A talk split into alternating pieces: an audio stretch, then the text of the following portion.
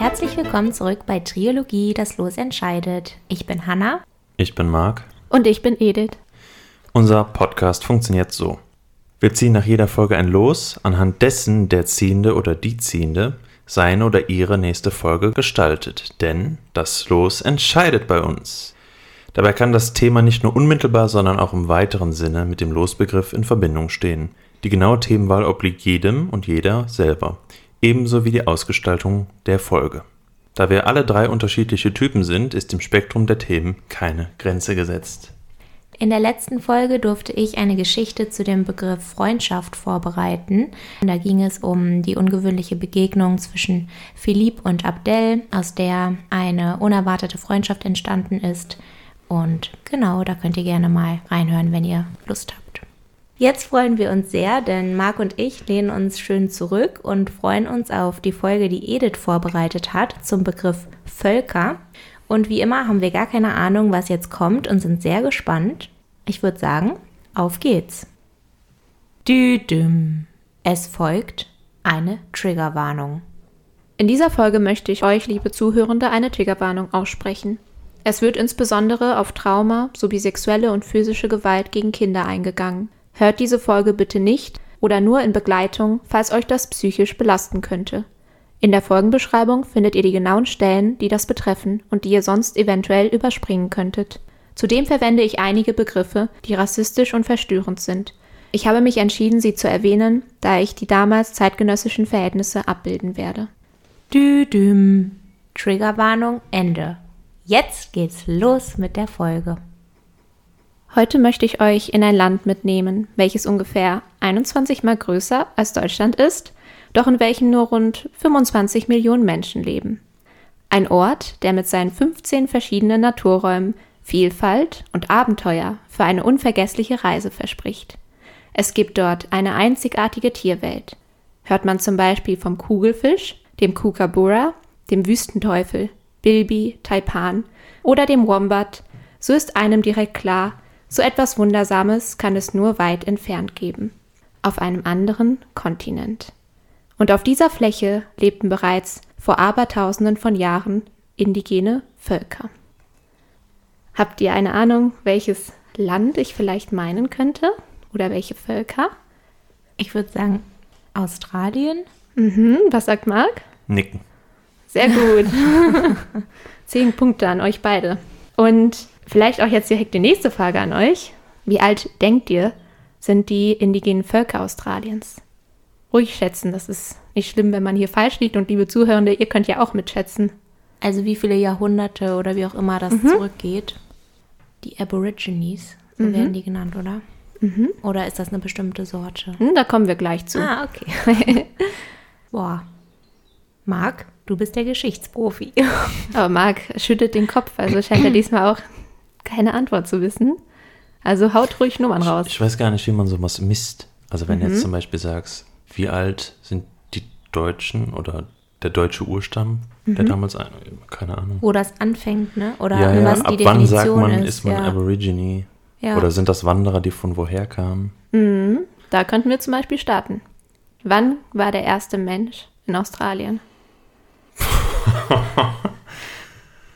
Puh. Naja, war das vor, es kann nicht vor Amerika gewesen sein, oder? Ja doch, da müssen ja schon Aborigines gelebt haben, bevor die Europäer kamen. Ach so, sorry, ich habe es falsch verstanden. Ja, mhm. es geht natürlich nicht um, mhm. ja. Genau, nicht die westlichen, sondern die, die Urvölker. eurozentrische Perspektive. Kommen wir auch gleich zu. ähm, boah, also ich habe echt gar keine Ahnung. Also so null. Kann man irgendwie einen Anhaltspunkt? 20 bis 30.000 Jahre. Okay, da hast du deinen Anhaltspunkt, 20 bis 30.000. Und was du denkst bist jetzt mein Anker. Hm. Und ich habe schon eine Differenz von 10.000 Jahren gesetzt. Ich habe echt gar, ich weiß es wirklich, ich weiß nicht, was ich sagen soll. Okay, ist nicht schlimm. Dann machen wir weiter. Also. da legen wir den Mantel des Schweigens drüber. Über First Australians. Vor rund 50.000 Jahren wanderte der moderne Mensch in Australien ein. Dieser passte sich schnell den Bedingungen der teils kargen und wüsten Natur an, an das sogenannte Outback. In der Steppe und Wüste, doch auch in anderen Teilen Australiens entstanden verschiedene Gruppen, die um die 300 unterschiedlichen Sprachen förderten. Auch auf der südlichen Insel Tasmanien ließen sich Menschen nieder. Sie jagten, fischten und sammelten ihre Nahrung ein. Ackerbau wurde nicht betrieben. Es wurde nichts aufgeschrieben, aber vieles gemalt. Kein Metall abgebaut, kein Pfeil und Bogen benutzt, sondern Werkzeuge und Waffen aus Holz eingesetzt, wie zum Beispiel dem Boomerang. Mit ein paar Dutzend Menschen zogen die verschiedenen Gruppen umher. Reichtümer wurden nie angehäuft. Zu Beginn der frühen Neuzeit lebten zwischen 300.000 und einer Million Menschen in Australien. Da haben wir zwar eine sehr große Zahlspanne von 300.000 bis einer Million, aber leider konnte man das damals mit Genauigkeit nicht feststellen. Aber jetzt habt ihr die Antwort ungefähr, also vor 50.000 Jahren war die Zeit, als die ersten Menschen den Kontinent und das Land betreten haben. Diese werden heutzutage als First Australians bezeichnet. Diese setzen sich aus den Torres Strait InsulanerInnen, ein Volk aus dem Norden des Landes mit Wurzeln zu Papua-Neuguinea und den oft als Aborigines bezeichneten Stämmen zusammen.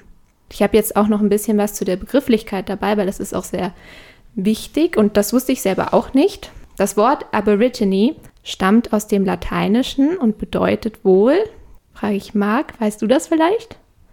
Also man hört ja schon Origin, also Herkunft. Mhm. Ab von, also von Abkunft. Mhm. Kann ich schon herleiten, aber der Rest. Ja, ist schon mal ziemlich gut. Ab origine von Anfang an. Das ist die Bedeutung. Und die indigenen Menschen der zweitgenannten Gruppe bevorzugen die Bezeichnung Aboriginal People oder Peoples, wenn wir mehrere verschiedene Völker meinen. Da Aborigine leider teils eine abwertende Konnotation im Englischen über die Jahrhunderte so bekommen hat. Dabei stellen sie sich selbst mit ihrem Klarnamen vor, denn es gibt nicht nur die Aboriginal Peoples, sondern es handelt sich um verschiedene Kulturen. Das hattest du ja auch gerade so angedeutet, Hannah. Und allein in Tasmanien leben mehrere Clans. Seht ihr vielleicht hier eine Parallele in der Begrifflichkeit oder eine ähnliche Problematik? Fällt euch da ein anderes Beispiel zu ein? wenn ihr über den Begriff Aborigines nachdenkt und wieder benutzt wird. Ja, Geflüchteter oder Flüchtling. Mhm, das hatten wir auch schon. Das ist sehr gut zum Beispiel. Indigen und Indianer. Ja, genau, wie in den USA. Also da Eskimo. erkennen wir, genau, Stimmt. Eskimo ist auch nochmal ein gutes Beispiel, weshalb ich es halt bevorzugen werde, in der heutigen Folge immer von Aboriginal People zu sprechen oder Peoples, weil die das auch selber so bevorzugen. Mhm. Und ich würde euch jetzt gerne etwas zu der Kultur dieser verschiedenen Clans vorstellen. Die haben nämlich etwas gemeinsam und das ist die sogenannte Traumzeit. Das fand ich auch sehr interessant, weil darüber wusste ich eigentlich gar nichts. Also ich konnte mir auch nicht so vorstellen, zum Beispiel, was ist deren Glauben oder nach welchen Richtlinien irgendwie leben sie ihr Leben. Für die Aboriginal People spielt die Traumzeit die zentrale Rolle in ihrem Glauben und Handeln. In dieser riesigen, leeren Ebene befinden sich ihre Ahnen, die die Welt durch ihre Taten in der Traumzeit erschaffen und verändern können. Wenn Aboriginal People träumen, dann werden die Träume zur Realität gemacht. Denn dieser Ort, in dem es keine lineare Zeit gibt, alles gleichzeitig passiert und keine Vergangenheit und Zukunft voneinander getrennt wird, zeigt ihnen, was sie tun werden. Während in der Bibel die Schöpfung am Anfang stattfindet, so ist dieser Prozess in deren Kultur immerwährend. Ihnen ist die Erde kein Untertan, wie im christlichen Glauben, sondern alles ist miteinander verbunden. In der Traumzeit können sich Menschen in Tiere, Pflanzen oder Objekte wie Steine verwandeln. Der Natur gehört der Mensch an und nicht die Natur dem Menschen. Die Verbundenheit zeigt sich zum Beispiel anhand des heiligen Bergs Uluru. Wisst ihr, welchen Berg ich vielleicht meine? Habt ihr den schon so irgendwie vor Augen, wenn ihr an Australien denkt, an Sightseeings? Ja, aber ich weiß nicht, mir fällt der Name nicht ein. Uluru. Hat er keinen westlichen Namen? Hm, Habe ich mir jetzt nicht rausgesucht. Okay. Fand ich nicht so passend. ähm, ja, das ist dieser ganz, ganz große Berg, der so aussieht wie so ein riesiger Stein mit so einer rötlichen Färbung. War das bei The Crown? Ich weiß gar nicht, ob es bei der Serie war oder ob ich das einfach nur so aus echten Bildern habe, aber das ist zum Beispiel so bei einem Staatsbesuch von der Prinzessin Diana ja. mit Prinz Charles. Ayers Rock heißt der im Westlichen. Okay, Genau, so heißt er dann im Westlichen und in. Ich kenne ihn unter dem Namen. Ja. Schande. Und bei den Aboriginal People ist es halt der Uluru. Und da waren zum Beispiel beide Personen aus dem Königshaus, die waren dann, die sind da raufgestiegen und so. Das ist eigentlich eher eine Sakrileg. Mm, Sakrileg, weil das heilig ist, genau. In der Traumzeit wohnt dort die Regenbogenschlange. Ein mythisches Wesen, das Land, Berge und Täler auftürmt und das lebensnotwendige Wasser bewacht. Den Aboriginal People gelingt es mittels Rituale, die Bedeutung ihrer Träume zu entziffern. Dadurch wissen sie beispielsweise, wie sie mit einer Naturkatastrophe oder Fremden umgehen sollen oder wie über eine Heirat zweier Menschen entschieden wird. Doch der Frieden innerhalb der Traumzeit und ihrer Umgebung währte nicht ewig, denn Fremde kamen. Und wer tauchte wohl auf? Die Europäer. Genau, leider. EuropäerInnen. Genau. Wobei, wahrscheinlich waren es hauptsächlich Männer. Ich glaube, beim ersten Schiff waren es tatsächlich Männer, beim zweiten kann es auch noch sein, aber danach änderte sich das tatsächlich, weil am 28. April 1770 legt der britische Entdecker James Cook an der südlichen Ostküste beim heutigen Sydney an und nimmt das Land natürlich ab sofort in Besitz der britischen Krone. Rund 18 Jahre später kommen erste Sträflinge aus englischen Gefängnissen an. Wie viele denkt ihr, sind da wohl angekommen insgesamt von diesen Sträflingen? Diese schwierigen Schätzfragen. Ja. 10.000 bis 20.000.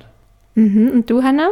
Ich hätte jetzt auch gesagt, so ein paar, wie nennt man das? Tausende, Ja, genau. Zehntausende? Genau, 10.000. Mhm. Es sind 160.000 Menschen, die ins Exil geschickt werden, das heißt ein bisschen mehr. Darunter befinden sich aber nicht nur Sträflinge, rund ein Viertel sind SiedlerInnen. Das sind dann meist irgendwie Angehörige, Familien oder was auch immer oder einfach Personen, die im weit, weit, weit entfernten Land irgendwie neu anfangen möchten. Das Problem ist aber, dass die Aboriginal People in den Augen der Neuankömmlinge sehr, sehr primitiv sind oder zumindest so für sie erscheinen. Dann sagen die sogar, dass, oder sie meinen, sie wären das fehlende Glied zwischen Affen und Menschen. Ihre Gebiete werden eingenommen, viele werden ermordet oder vergewaltigt oder sterben an eingeschleppte Krankheiten. Im 19. Jahrhundert werden die Aboriginal People von der britischen Regierung in Reservate abgeschoben.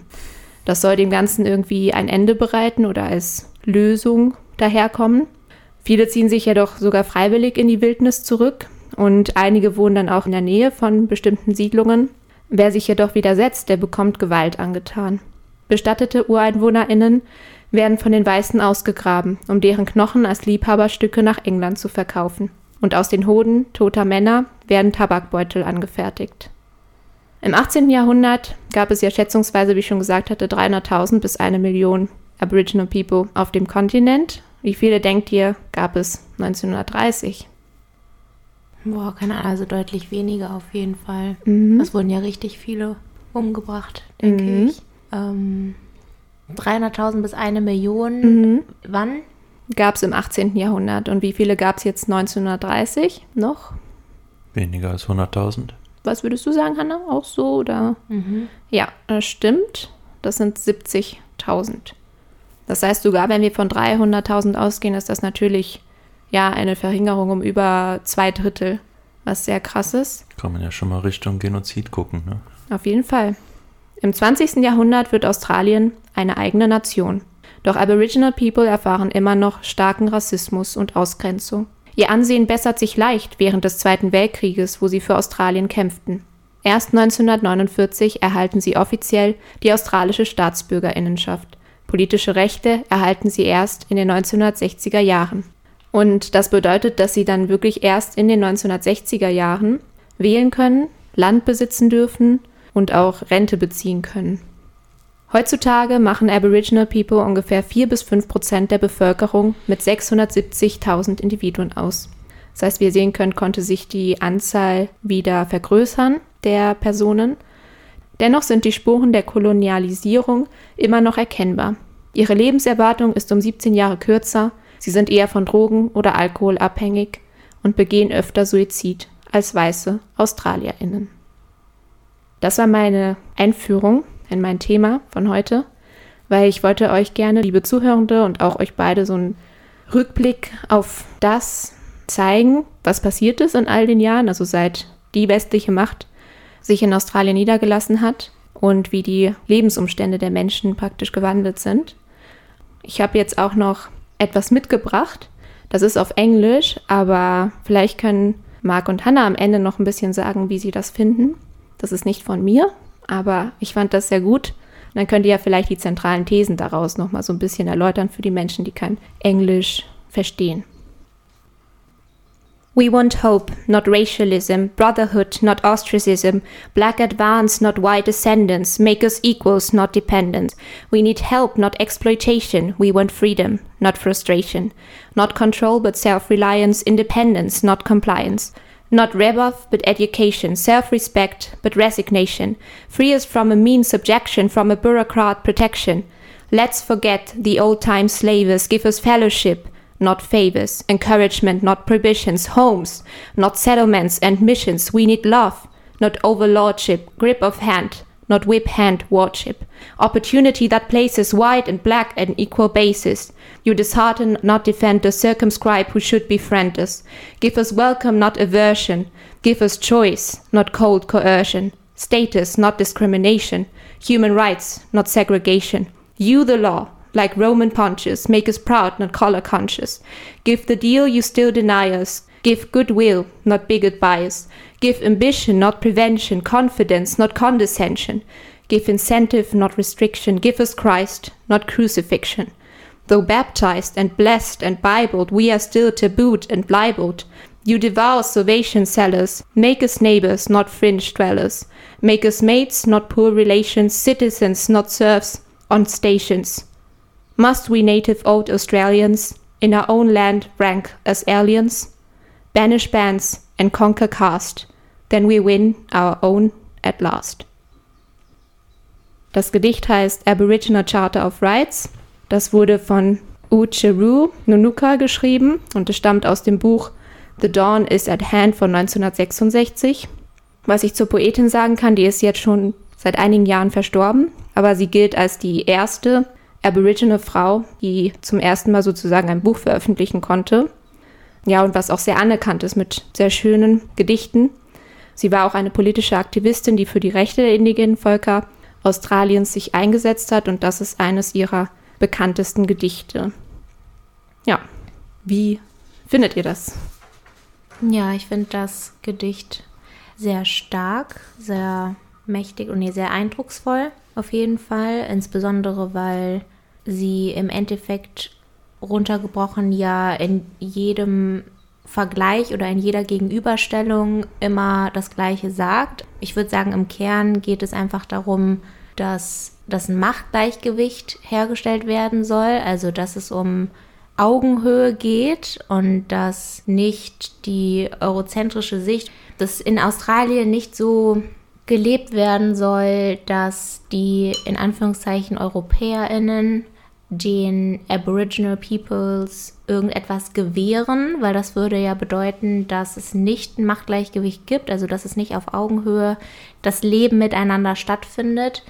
Deswegen geht es runtergebrochen in ihrem Gedicht darum, dass sich die Aboriginal Peoples wünschen, dass sie gleichberechtigt sind, dass sie die gleichen Rechte die gleichen Ansichten haben wie die, ich nenne ich sage jetzt einfach mal Europäer, mhm. Also wie der Rest der Bevölkerung. Und genau, also ich glaube, der Kern ist einfach dieses Gleichgewicht und dieses Nebeneinander und Miteinander leben und nicht eine Partei von oben gewährt dir Land oder gewährt dir diese und diese Rechte, sondern dass sie miteinander, sie sagt ja auch Bruderschaft, also, ne, ähm, dass sie miteinander leben Vielen Dank. Und du, Marc? Ja, also ist ja so ein bisschen so, als wären sie Fremde im eigenen Land.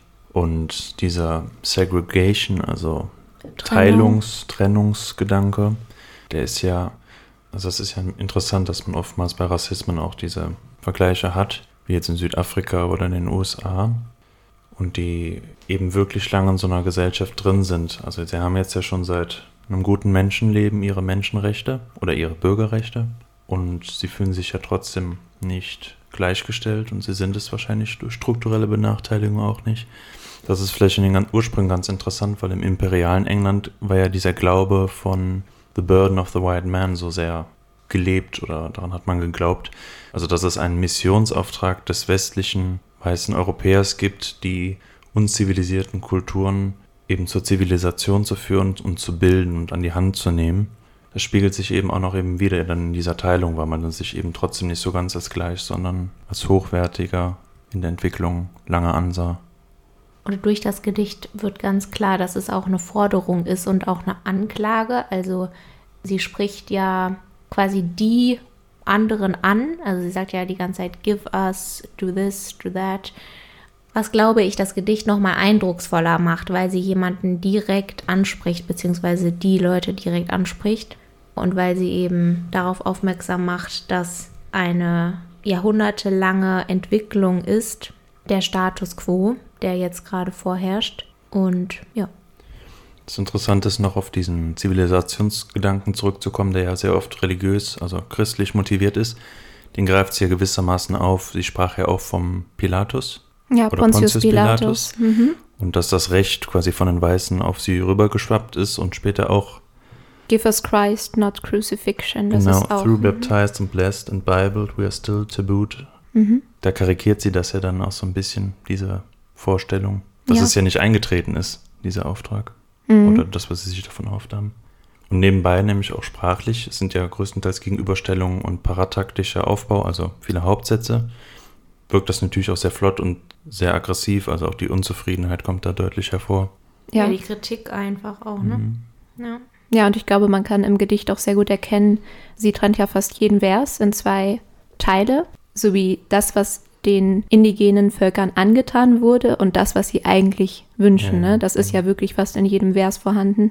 Ich bedanke mich sehr bei euch beiden. Oder willst du noch was sagen? Gerne. Ich finde es auch immer sehr schwierig, also es ist jetzt eigentlich egal, in welcher untergebenen Position man sich befindet, aber dann Kritik zu äußern, dass man dann nicht sagt, ah, guck mal, da regt sich wieder jemand jetzt so auf und sie nimmt ja diese strikte Trennung vor.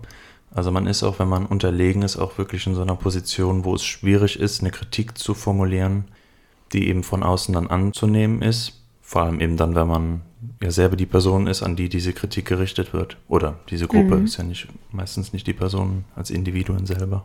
Das stimmt und das als Frau in den 60er Jahren publiziert zu haben, als indigene Frau ist auch nochmal sehr schwierig. Ja, und das ist ja auch irgendwie dann wieder euphemistisch gesagt ironisch, weil sie würde es ja vermutlich dann auf Englisch, also in der auferlegten Sprache, dann formulieren müssen, damit es überhaupt auf, verstanden ja, werden mhm. kann. Ja, ich, ich habe leider, ich habe es nicht so ganz gut im Kopf, aber ich glaube, vor einem Jahr oder eineinhalb Jahren war, glaube ich, auch der Fall, dass sich der Premier oder so entschuldigt hat und eine Entschädigung oder sowas. Von Kanada. Denn das war mit Kanada, aber es war kurz davor auch, glaube ich, in Australien. Ich glaube, da ging es auch um sowas mit Kindern, die dann den Eltern weggenommen wurden, ein Schulsystem oder sowas. Mhm. Das war ziemlich ähnlicher Fall wie in Kanada, aber ich kann mich leider nicht mehr an die Details erinnern, weil man weiß ja nie, welche Geschichte hier dran kommt. Ne? Ja, sehr gut, Marc, weil da steigen wir direkt ein. Perfekt. Ich brauche keinen Übergang machen. Dankeschön, Marc. Das ist nämlich mein heutiges Thema.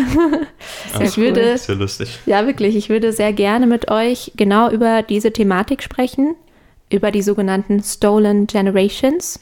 Hm. Darum wird es heute gehen. Und ja, es hat auf jeden Fall Parallelen zu Kanada. Wir wissen, dass es, oder vielleicht ist es auch in eurer Erinnerung, liebe Zuhörende, dass vor nicht allzu langer Zeit auch Massengräber gefunden worden sind in Kanada von Kindern, die in christlichen Heimen den Tod gefunden haben und der Staat hat das damals auch verdeckt. Aber zurück zu Australien. Genau, vielleicht noch kurz zu Kanada. Mhm. Hintergrund ist, dass eben in Kanada auch sehr viele indigene Völker leben. Das heißt, da ist es ähnlich wie in Australien auch eine große Herausforderung einfach und ein ständiger Kampf. Ja, mhm. Konflikt, genau. Von 1910 bis in die 1970er Jahre wurden indigene Kinder aus ihren Familien von den australischen Behörden entrissen. Dabei waren sowohl Aboriginal Peoples als auch Torres Strait InsulanerInnen betroffen. Betroffene dieser Zwangsumsiedlung oder besser gesagt Entführung werden als die Stolen Generations bezeichnet. Der Staat erstellte Gesetze und Richtlinien, die darauf abzielten, diese Kinder in die weiße, zivilisierte Gesellschaft zu integrieren oder sie als Arbeitskräfte für diese auszubilden. Für die Regierung war es vor allem wichtig, die Kinder auszumachen, die sie als sogenannte Half-Castes bezeichneten. Half-Castes bedeutet Mischlinge. Sie hatten meist eine Aboriginal Mutter und einen weißen Vater. Das waren dann zum Beispiel Arbeiter, die beim Rabbit Proof Fence gearbeitet haben oder irgendwie dort Sachen repariert haben und so. Daraus sind dann diese Kinder entstanden. Der Rabbit Proof Fence ist ein sehr, sehr großer, super langer Zaun, der, ich weiß gar nicht mehr wann genau, aber auf jeden Fall Anfang des 20. Jahrhunderts hat man angefangen, den zu errichten, weil es eine super große Plage an Kaninchen gab. Und der ist 1800 Kilometer lang. War richtig, richtig lang. Und auf jeden Fall haben dort dann diese weißen Arbeiter gearbeitet. Und dann kam es zu Begegnungen mit Aboriginal Frauen. Allerdings waren nicht alle davon einvernehmlich, sondern man kann auch sehr stark davon ausgehen, dass die Kinder, die daraus entstanden sind, durch eine Vergewaltigung auch zur Welt kamen. Es war die Basis einer Rassenpolitik des Staates, die sich auf die Darwinsche Rassentheorie stützte. Die Kinder wurden in Heime gebracht, viele davon christlich, und anschließend von nicht indigenen Familien adoptiert oder als Pflegekinder aufgenommen. Mädchen, die als Half-Castes identifiziert wurden, wurden meist in weiße Familien zwangsverheiratet, um so die Blackness auszurotten. Denn Aboriginality war ein Problem für den Staat. Nochmal eine Schätzfrage. Wie viele indigene Kinder denkt ihr, waren hiervon zwischen 1910 bis in die 1970er Jahre betroffen? Ich würde jetzt einfach mal relativ schätzen, also weit mehr als 50 Prozent. Mhm. Und du, Marc? Willst du eine absolute Zahl hören? Das ist egal. Die müssten ja sechsstellig sein, ne? Also es gab ja dann 70.000 am Ende des 19. Jahrhunderts und das hat sich dann wieder erholt auf 600.000? Es gab 70.000 1930. Ah, okay, ich würde aber trotzdem dann bei einer niedrigen sechsstelligen Zahl bleiben. Mhm. 100 bis 200.000? Ähm, ihr beide liegt ziemlich richtig mit euren Einschätzungen. Es sind wahrscheinlich um die 100.000 Kinder gewesen, die davon betroffen waren. Und je nach verschiedener Gruppe oder Clan kann man sagen, dass jedes zehnte Kind oder halt jedes dritte Kind praktisch entführt worden ist aus den Gruppen. Also 100.000 insgesamt und da muss man halt immer gucken, je nach Gruppe, aber es ist fast unmöglich, dass keines der Stämme davon betroffen war. Die Regierung gab an, das Beste für diese Kinder zu wollen und lockte viele Familien mit dem Vorwand an, ihren Kindern einen Bildungsweg zu ermöglichen. Sie wurden zu Institutionen hingeschickt, um dort umerzogen zu werden. Ihre eigene Kultur und Identität sollte entfremdet werden. In den Heimen war es ihnen strikt untersagt, in ihrer Muttersprache zu sprechen, und Gewalt gehörte an die Tagesordnung. Missionare und Nonnen brachen ihren Bezug zur Traumwelt und lehrten sie fortan den christlichen Glauben. Eltern, die ihre Kinder aus der angeblich momentanen Schulbildung zurückholen wollten, erlitten gewaltsame Einschüchterung durch die Polizei. Viele wurden nicht einmal freiwillig zu den Institutionen geschickt, sondern beispielsweise auf dem Nachhauseweg in Autos gezogen oder kurz nach der Geburt ihren Müttern entrissen. Durch den Bruch mit ihrer Kultur, Identität, Umgebung, Sprache und Familie erlitten diese ein tiefgründiges Trauma. Das ist jetzt sozusagen der Anfang oder was alles passiert ist damals, zusammengefasst oder aus der geschichtlichen Perspektive. Und ich habe auch lange überlegt, ob ich einen bestimmten Fall mir aussuche und den euch kurz präsentiere oder so. Aber ich fand es ähm, relativ schwer, mich da festzusetzen, weil die so unterschiedlich sind. Deshalb habe ich mich entschieden, euch heute fünf verschiedene kleine Einblicke in die Erfahrungen, in die Berichte von betroffenen Personen zu geben. Und die habe ich selbst auch geschrieben, so in Prosa. Die, das meiste, was dort halt natürlich gesagt wird, also inhaltlich habe ich nichts dazu gedichtet. Das ist wirklich so passiert. Das wollte ich hier nur noch einmal anmerken. Julie Black. Meine Mama nannte mich Siri Kukabura wegen meinem Lächeln. Als Baby soll ich ein wunderschönes, fröhliches Lachen gehabt haben. Doch als sie mich holten, hieß ich nicht mehr Siri, sondern Julie Dolores Black. Niemand konnte oder wollte sich um mich kümmern, und so wurde ich an Weihnachten an eine Frau abgegeben. Sie fand mein Lächeln auch toll. Sie hatte schon so eine wie mich zu Hause. Ein kleines, schwarzes Baby. Das ist doch süß, sagte sie. Als ich vier war, änderte sich das plötzlich. Ich war nicht mehr süß, sondern lästig. Es fing an zu regnen, als ich draußen mit meinen Teddy spielte. Die Frau war wütend, weil ich nicht direkt kam. Es war das erste von vielen Malen, in denen ich stundenlang im dunklen, engen Raum verbrachte. Sie sperrte mich in die Toilette, eine, die draußen war. Nicht im Haus. Ich weinte, weil meine Teddys draußen waren und der Regen sie zerstörte. Papa Teddy hat überlebt und war mein bester Freund. Mit ihm weinte und betete ich, dass Mama mich abholen würde. Wenn mich die Frau weinen hörte, wurde ich ausgepeitscht. Ich erzählte der Sozialarbeiterin davon, doch die sagte nur, ich würde es verdienen, bestraft zu werden. Kleine schwarze Wilde verdienen so etwas. Ich würde die Erziehung schon noch bekommen, ob ich wolle oder nicht. Ich werde diejenige sein, die sie aus mir machen wollen. Und so geschah es auch. Da wir neben einem Krankenhaus wohnten, sollte ich Krankenschwester werden. Ich wollte gerne malen und zeichnen. Aber was ich wollte, war eh egal. Man sagte mir, mein Vater sei ein alter Mann, er habe meine Mutter vergewaltigt.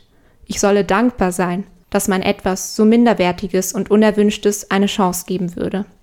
Erst viele Jahre später erfuhr ich, dass alles eine Lüge war. Ich wusste nichts über Aboriginal People. Doch eines Tages traf ich sie vor dem Krankenhaus und erzählte ihnen, dass ich nicht wüsste, wer meine Mama sei. Es war mein 25. Geburtstag, als sie mir halfen. Auf der Geburtsurkunde. Da, schau mal. Wir fuhren weit weg, in eine Kommune und fragten nach Patsy Blackens. Menschen halfen uns. Ich war ihr so ähnlich, dass man mich selbst für sie hielt. Es wurde nach einer Frau gerufen und sie kam. Ich fragte, bist du Patsy Blackens? Die Frau antwortete, nein, ich bin deine Mutter, deine Mama. Sie umarmte mich. Das letzte Mal, dass ich so umarmt wurde, bin ich ein Baby gewesen. Jack Charles am 6. September 1943 wurde ich im Royal Women's Hospital geboren. Am gleichen Ort wurde ich entführt und in eine Institution geschickt. Das Programm an diesem Ort, abseits des sexuellen Missbrauchs und der harschen Strafen, erzielte es mich, von meiner Herkunft zu entfremden. Ich war ein verlorenes Kind, ohne Sinn für Orientierung in meinem Leben. Das hat mich auf den falschen Weg gebracht. Ich würde mich nicht mm, unbedingt als Gangster bezeichnen, aber damals war ich eine verlorene Seele. Mithilfe des Curry Heritage Trust konnte ich meine Mutter finden. Ich konnte mich selbst finden. Heute fühle ich mich zum ersten Mal groß und stolz. Ich stehe zum ersten Mal auf sicheren Boden. Peter Costello Sie nahm mir meine Menschenrechte, sie nahm mir meine Freiheitsrechte. Es gab damals keine Gerechtigkeit. Vor 75 Jahren wurde ich aus meiner traditionellen Umgebung zusammen mit meiner Mutter und meinem Bruder geraubt. Mama hatte eine Kette um ihre Handgelenke. Wir hatten Ketten um unseren Hals, die mit Mamas Kette verbunden waren. Meine war kleiner als die von meinem Bruder. Wenn sie mit uns eine Pause machten, wurden wir an einen Baum gekettet. Sie beobachteten uns misstrauisch. Da war kein Vertrauen da. Sie dachten, wir würden fliehen. Am Ziel angelangt, warteten wir auf das Boot, das uns rüber zur Einrichtung bringen sollte. Der Polizist sagte zu Mama, dass sie nicht mitkommt. Es war das letzte Mal, dass ich sie gesehen habe. Burnum, Burnum. Als ich zwölf Jahre alt war, zerbrach ich eine Fensterscheibe. Es war aus Versehen. Ich spielte mit einem Ball, wie jeder Junge es gerne tut. Als Strafe musste ich mich vorbeugen und meine Hose runterlassen. Ich bekam zehn Schläge mit der Stockpeitsche. Drei Monate lang konnte ich mich nicht hinsetzen. Die Wunden hatten sich eingraviert, die Erinnerung jedoch mehr. Julie Lavelle. Meine neuen Eltern waren reich und wohnten in Sydney. Es waren gute Menschen. Viele sagten mir, dass es doch bestimmt ganz toll sein muss, dass ich jetzt gut erzogen und gebildet sei. Wenn ich in Wilcannia groß geworden wäre, dann wäre ich jetzt genauso wie die. Mit all der Verzweiflung und Hoffnungslosigkeit. Die weiße Gesellschaft würde mir doch viel mehr bieten. Und ja, ich habe eine tolle Bildung genossen. Aber es gibt nichts, was den Verlust zu meiner Identität und meiner Mutter hätte wiedergutmachen können. Ich habe keine Erinnerung an sie. Ich war bloß drei Wochen alt, als man mich aus Wilcannia holte. Als 1990 die Adoptionsgesetze geändert wurden und ich eigenständig nach meiner Mutter suchen durfte, tat ich das. Ich erfuhr, nach 32 Jahren, dass ich biologische Schwestern und Brüder habe. Ich wollte meiner Mutter unbedingt mitteilen, dass es mir gut ergangen ist, dass meine Familie gut zu mir war. Das würde doch eine Mutter gerne über ihre Kinder wissen wollen, oder? Hat sich jemand um sie gekümmert? Wurden sie geliebt? Heute, da ich selber Mutter bin, verstehe ich, dass man ständig an sie denkt. Ich wollte ihr das alles sagen. Leider war es zu spät. Sie starb drei Jahre, bevor ich die legale Möglichkeit hatte, nach ihr zu suchen. Ein Teil von mir weinte bitterlich, der andere fragte sich, warum ich so über den Tod von jemandem reagierte, den ich nicht einmal kannte. Eine völlig fremde Frau. Und dennoch, ich habe meine Mutter verloren. Diesen Schmerz werde ich immer in mir tragen. Als meine Tochter 1987 geboren wurde, nannte ich sie Heather. Es war dasselbe Jahr, in dem meine Mutter gestorben ist. Nach drei Jahren erfuhr ich, dass sie auch Heather hieß. Ich fühlte, dass ich nicht alles verloren hatte. Etwas blieb. Sie hat zufällig ihre Tochter so genannt wie ihre Mutter. Ja. Und sie hatte keine Ahnung. Nein. Also noch nicht mal unterbewusst, dass Nein. irgendwie das krass. Das sind die Geschichten, die ich euch mitgebracht habe. Also Ich habe auch Geschichten ausgewählt, die ich noch irgendwie vortragen kann, ohne so total zusammenzubrechen, weil es gibt natürlich auch andere Berichte, die deutlich schlimmer sind. Aber das ist einmal, um euch darzustellen, wie vielfältig und wie unterschiedlich die Schicksale einiger dieser Menschen waren. Und deshalb wollte ich euch gerne fragen, welche Folgen denkt ihr, sind hieraus entstanden? Meinst du jetzt persönliche Folgen dieser Menschen oder was meinst du genau mit Folgen? Hm, Zum Beispiel, Also jetzt rein auf persönlicher oder individueller Ebene glaube ich natürlich, dass die meisten oder wahrscheinlich alle auf irgendeine Art traumatisiert sind und dieses klassische Entwurzelungsgefühl haben und auch vermutlich viele Schwierigkeiten haben, ihre Identität zu finden oder zu wissen, wer sie sind in Bezug auf ihre Herkunft, weil die ihnen natürlich entnommen wurde. Auch wenn sie ein positives Leben hatten oder ein gutes Leben. Ja, du pflanzt denn ja auch selber dann diese Spaltung ein und diese rassistischen Gedankenmuster. Also dann werden ja die selber zu so, haben dann selber so rassistische Strömungen, obwohl sie ja selber dadurch sich benachteiligen. Dann diverse Traumata und alles, was daraus entstehen kann. Mhm. Ja, ich denke, dass ihr bei den Folgen, die ihr genannt habt, richtig lagt. Auf jeden Fall die Identitätskrise, die du erwähnt hattest, Hannah, mit der Herkunftsproblematik. Wo komme ich überhaupt her? Wer ist meine Mutter? Wie ist mein echter Name? Wie ist mein Geburtsname? Und auf der anderen Seite natürlich auch diese Sozialisierung innerhalb einer rassistischen Gesellschaft, die ja auch extrem war. Also wie die das gemacht haben, das war ja fürchterlich. Das war ja in den meisten Fällen wirklich praktisch eingeprügelt oder auch ähm, ja einfach der sexuelle Missbrauch, den sie erlebt haben. Das ist zum Beispiel auch so, dass die in gewissen Heimen, wenn es abends die Nachtruhe war, dann gab es ein Zimmer mit 20, 30 Kindern oder so und die haben alle, also es gibt Berichte, die haben gesagt, ja, wir haben geweint, weil wir nicht wussten, wer als nächstes dran ist und wenn wir die Schritte schon hörten, dann wussten wir, dass was kommt. Das heißt, es ist auf so vielen Ebenen so viel schiefgegangen und es ist auch so hinterhältig gemacht worden natürlich, weil etwas vorgetäuscht wurde, nämlich dieser Bildungszweig, was man ja angeblich anbieten wollte und diese Eingliederung in eine in Anführungsstrichen bessere Gesellschaft. Und weshalb ich euch auch gerne den Anfang erzählt habe und auch über die Traumzeit, ist, weil Aboriginal Peoples das über Jahrtausende gemacht haben und nicht viel an ihrem Lebensstil geändert haben und trotzdem ein gutes Leben hatten und gut klargekommen sind und sich immer anpassen konnten, wenn eine Naturkatastrophe war oder so ähnliches, dann wussten sie, wie damit umzugehen ist. Das heißt, eigentlich brauchten sie natürlich nicht jemand, der sie so aus diesem Leben rauszieht. Natürlich ist es was Gutes, wenn man irgendwie lesen und schreiben und so weiter, das ist natürlich, weil das ist ja auch etwas, was in den Interviews zum Beispiel gesagt wurde, dass man sich ja darauf auch schon gefreut hat oder wie den letzten Bericht, den ich vorgelesen habe, dass die eine Frau sich schon sehr gefreut hat über die Bildung. Aber Bildung auf der einen Seite und Familienverlust, Identitätskrise auf der anderen, da weiß man, wohin die Waage sich praktisch beugt. Und deshalb habe ich jetzt noch etwas zu den Folgen auch noch mir ein bisschen aufgeschrieben, was ist danach überhaupt passiert. Also ihr wisst ja, dass das so ungefähr in den 70er Jahren dann auch geendet ist, weil irgendwann kannst du das auch nicht mehr machen. Und dann wurde der sogenannte Bringing Them Home Report 1997 veröffentlicht. Das ist auch leider nur passiert, weil indigene Organisationen auf eine nationale Untersuchung über die Stolen Generations gedrängt haben. Und das sind zum Beispiel ein paar der Personen, die ich gerade erwähnt habe, die haben zum Beispiel auch ihre Geschichte geteilt innerhalb dieses Berichtes. Und die Erlebnisse von ungefähr 600 Überlebenden wurden aufgegriffen und sollten die vorwiegend weiße Bevölkerung Australiens über diese Taten informieren. Um Versöhnung vorantreiben zu können, sei Bewusstsein und Aufklärung über die wahre Geschichte notwendig, so der indigene Beauftragte für soziale Gerechtigkeit Mick Dodson. Ein Perspektivwechsel wurde dringend notwendig. Denn man hat es in diesem Fall mit einem historischen Trauma zu tun. Eine traumatisierte Erinnerung lässt sich nicht einfach tilgen. Insbesondere nicht dann, wenn es ein gesellschaftliches Trauma ist. Und habt ihr schon mal etwas über generationsübergreifendes Trauma gehört? Ja. Also ich bin nicht sicher, ob das, was ich denke, was es ist, das Richtige ist. Es gibt Studien, die zeigen, dass Traumata also nonverbal genetisch übertragen werden können. Mhm. Aber dass, wenn ich beispielsweise im Krieg aufgewachsen bin und irgendwie dadurch ein Trauma erlitten habe, kann ich das unterbewusst, unbewusst an mein Kind weitergeben, ohne dass dieses Kind aber beispielsweise im Krieg aufwächst. Was wirklich crazy ist, wenn man darüber nachdenkt.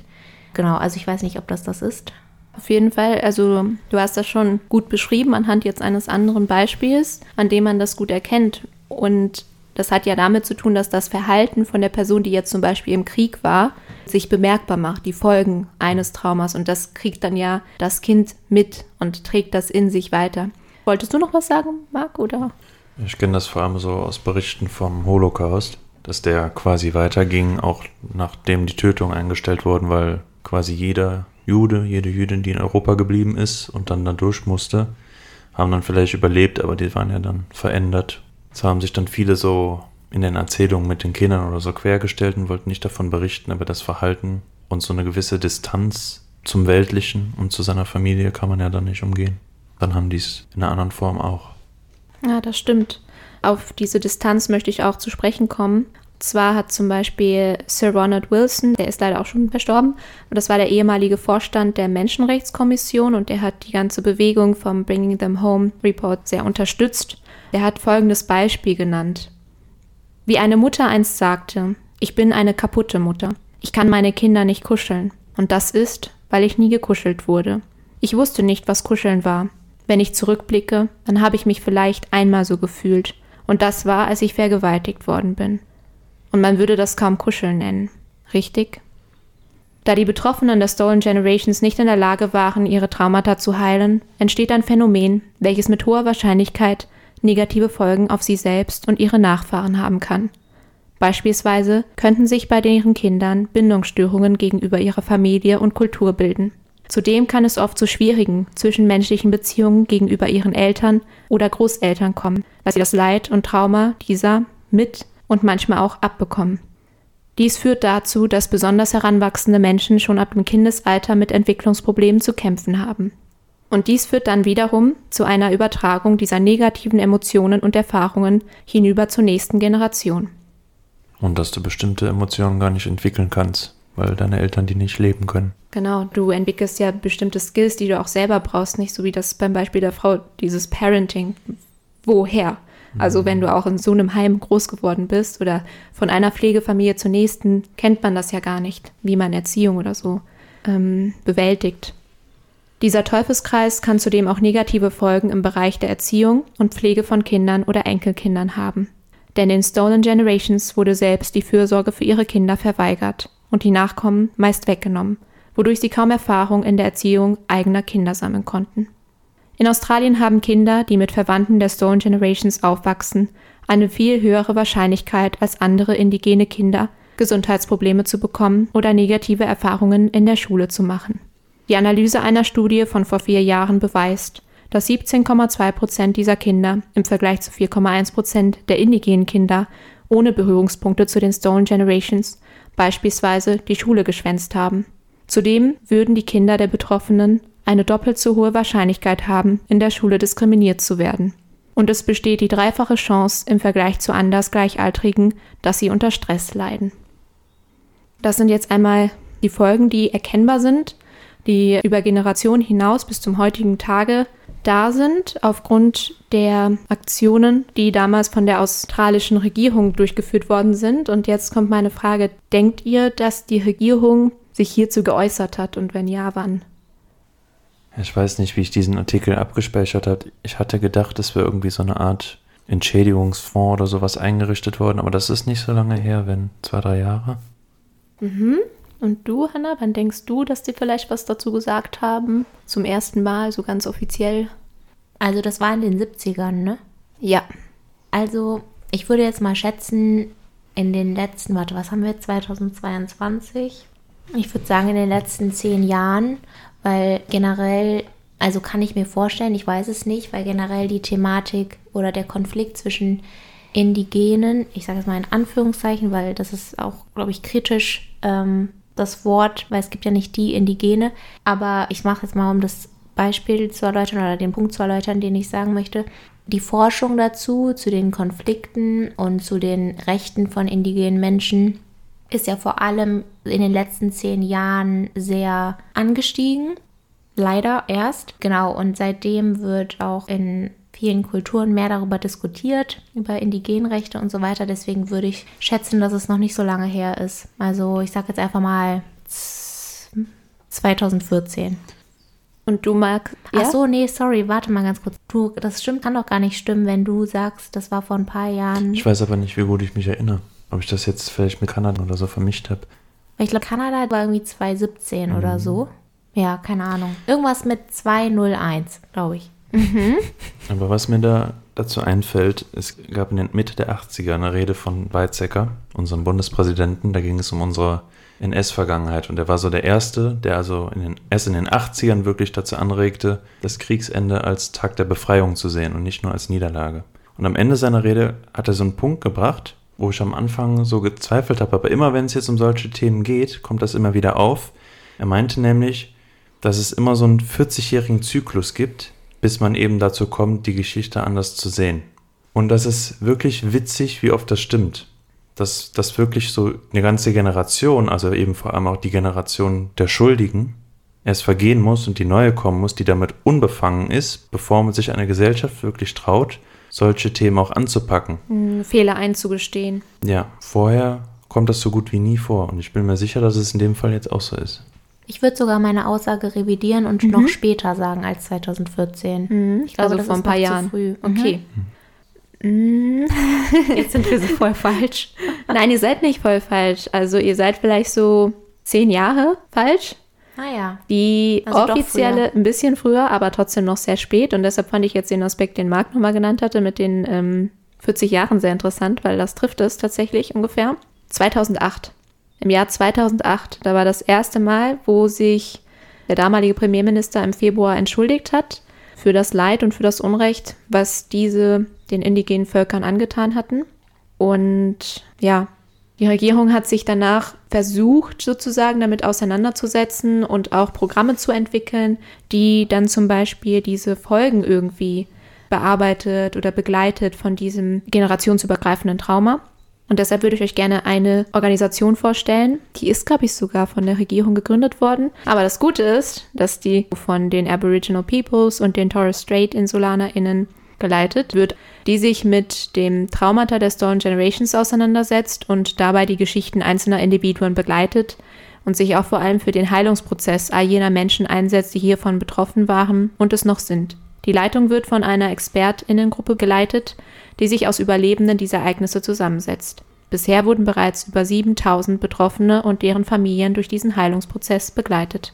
Dabei werden meist Gruppenmethoden angewandt und Familien wieder zueinander geführt, die zuvor getrennt worden sind und lange Jahre nichts voneinander wussten.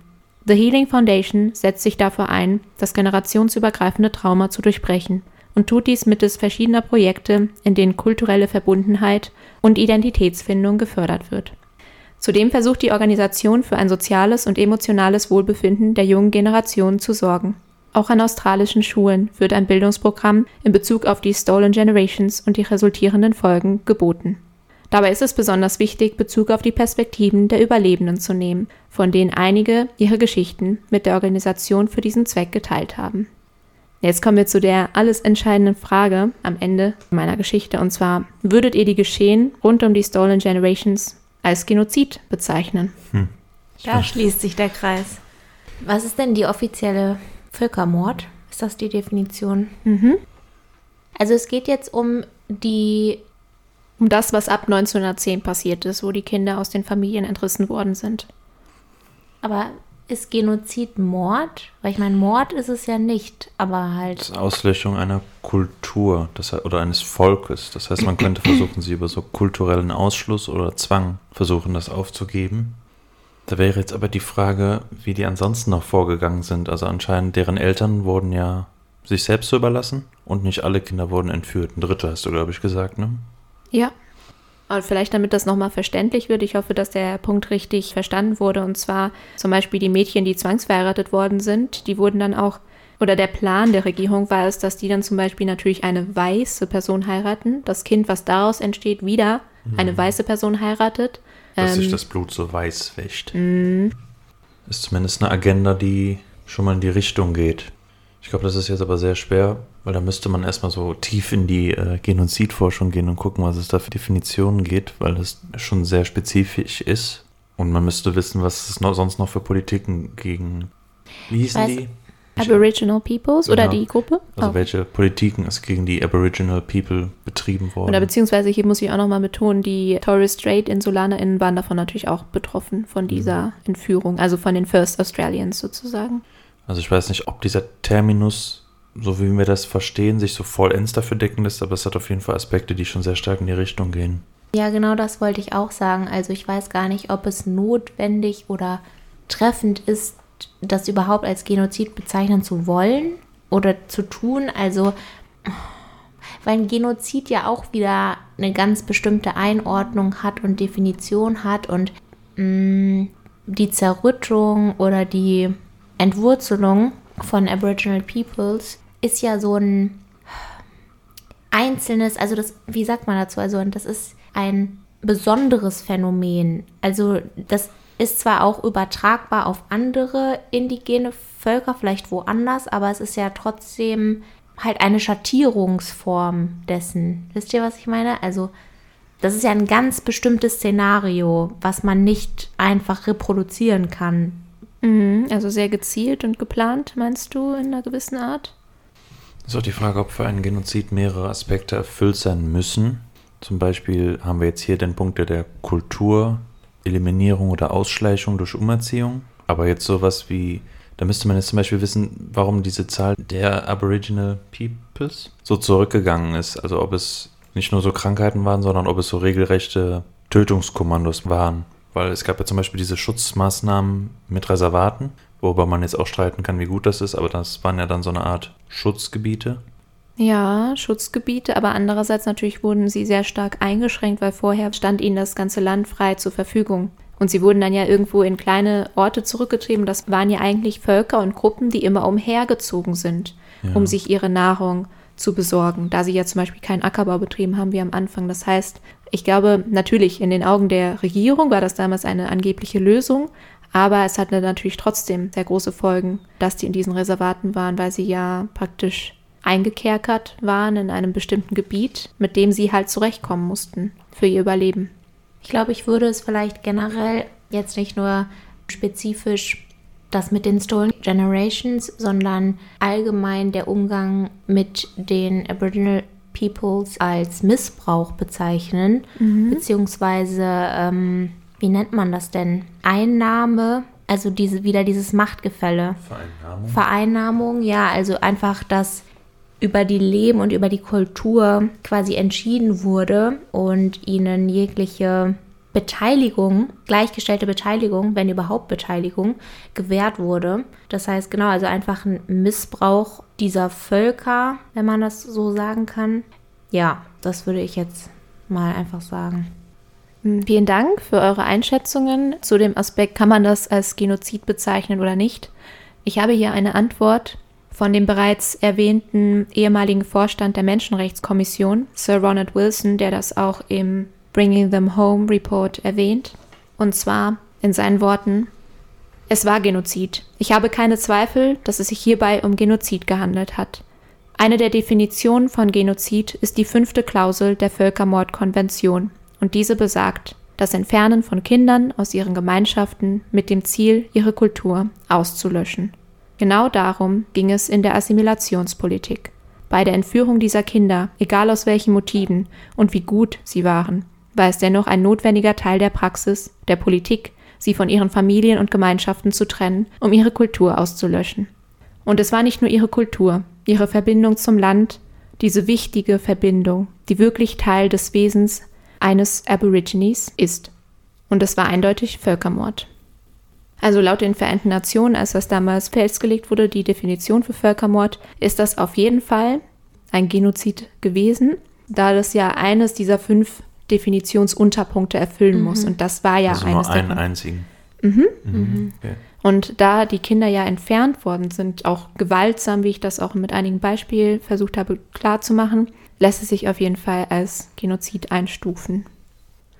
ja, vielen, vielen Dank an euch beide für eure tollen Beiträge auch, die ihr mir hier geleistet habt, euer Mitraten. Das finde ich immer schön, wenn ihr da traut, auch was zu sagen. Und das ist ja auch nicht schlimm, wenn man mal ein bisschen falsch liegt. Ich liege auch sehr oft falsch, wenn Hanna oder Marc was fragt. Mhm. Ähm, deshalb freue ich mich sehr, dass ihr mir heute ja hier die Bühne gewährt habt. Dankeschön.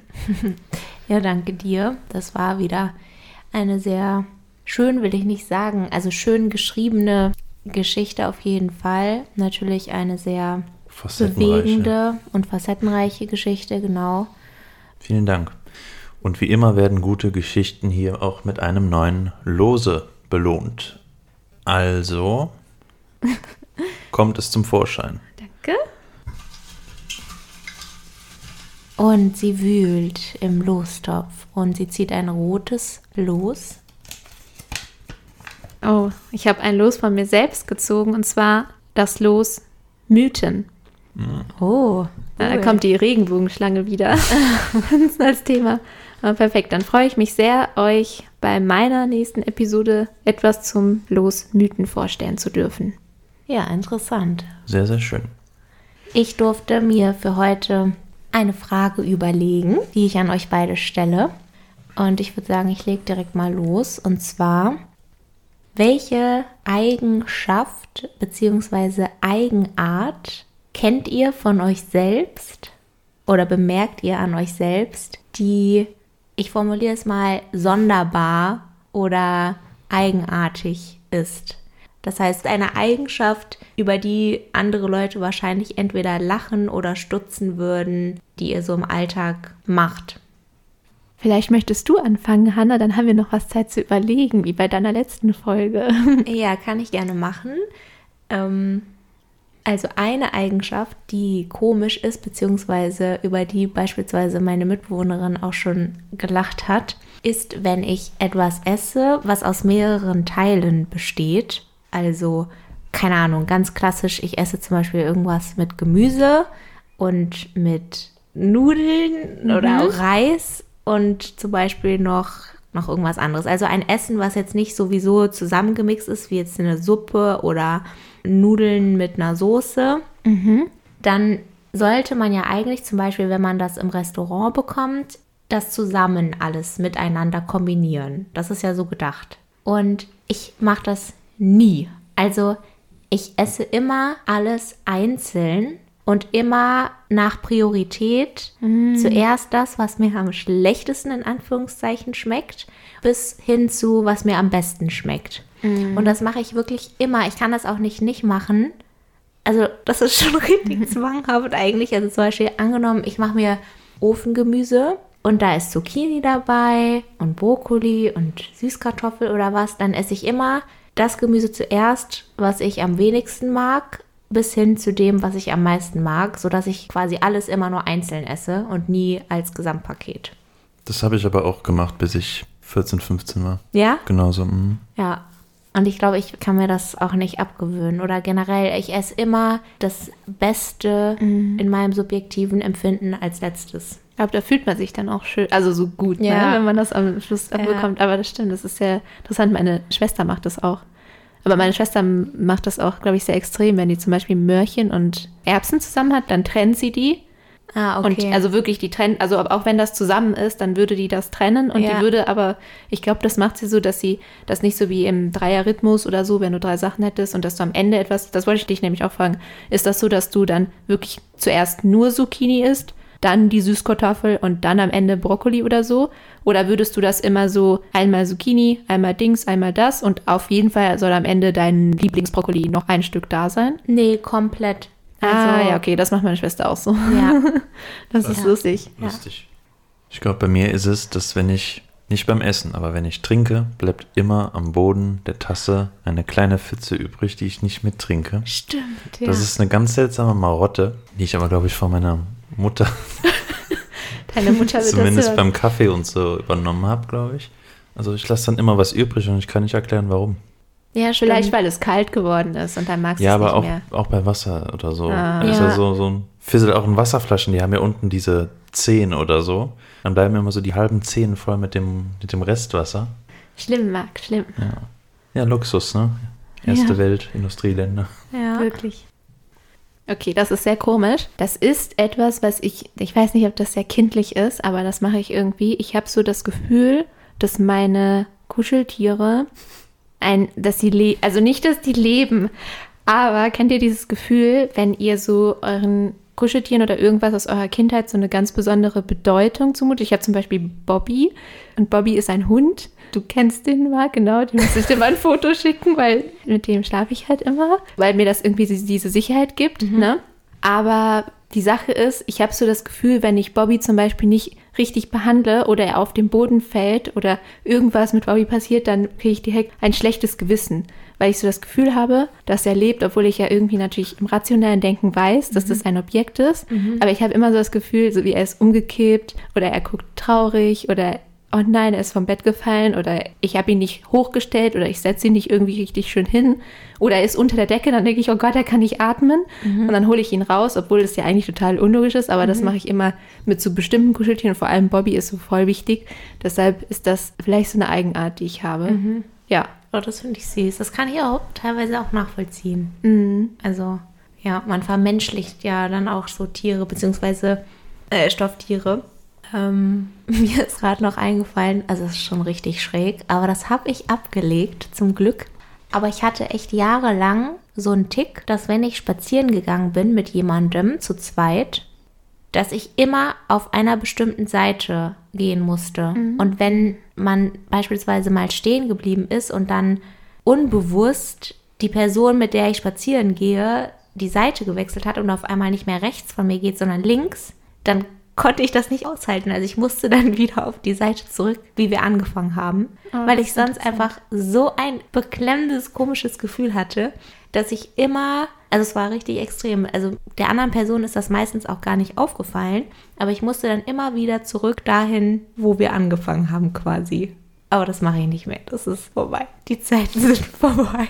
Das ist lustig. Das ist so wie wenn man beim Spazierengehen, kennt ihr das, wenn es so auf dem Boden ähm, so wie Striche gibt oder so ein bestimmtes Pflaster und dann versucht man so die Schritte zu setzen, dass man nicht auf die Linie des Pflasters Ja, tritt? ja, ja. Das ist, glaube ich, auch so etwas, was viele Menschen machen, so unterbewusst. Ich finde, das hat man auch als Kind Ja. richtig oft gemacht, so auf dem Schulweg oder Genau. sowas. Ja. Aber ich finde das richtig lustig, weil viele Dinge macht man ja und denkt, das wäre normal. Also bei manchen weiß man vielleicht auch, dass sie nicht normal sind, aber ich finde das immer so interessant, wenn man da eine andere Person sieht und sieht, wie sie irgendetwas im Alltag anders macht, dann merkt man erst, ach krass, Ja. das, wie ich das mache, ist ja gar nicht der universelle Gebrauch oder so. Ja. Eine gute Frage, auf jeden Fall. Da, ich glaube, dass die Zuhörenden bestimmt auch einige komische Verhaltensweisen vielleicht auch in uns wieder äh, so Gemeinsamkeiten sehen oder ihre eigenen finden. ja. Dann würde ich sagen, kommen wir zum Ende. Ihr wisst natürlich, wo auch immer gerade ihr diesen Podcast hört. Uns gibt es auch auf Spotify, Apple Podcast und YouTube. Ihr habt die Möglichkeit, uns über die Mail zu erreichen. Unsere Mail ist triologie.podcast.gmail.com. Und da könnt ihr uns gerne Anregungen, Kritik, aber auch Themenvorschläge oder sowas zu einem losschicken oder auch Losbegriffe. Wenn ihr zum Beispiel aber ein Thema haben wollt, das speziell auf einen von uns maßgeschneidert ist, so erwähnet bitte im Betreff den entsprechenden Namen, damit die anderen beiden Personen nicht da reingucken und gespoilert werden. Für die Digital Natives unter uns, die ihre Daten gerne der Welt zuteil werden lassen, auf Instagram haben wir auch ein Profil, triologie.podcast. Da könnt ihr euch immer noch zusätzliche Infos oder Bilder zu unseren Themen holen und ja, das ist dann vielleicht ganz schön ergänzend zu den Geschichten, die wir haben.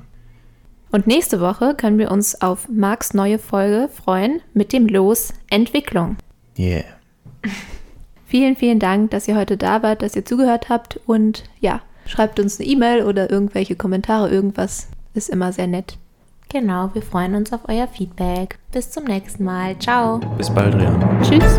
Bis bald.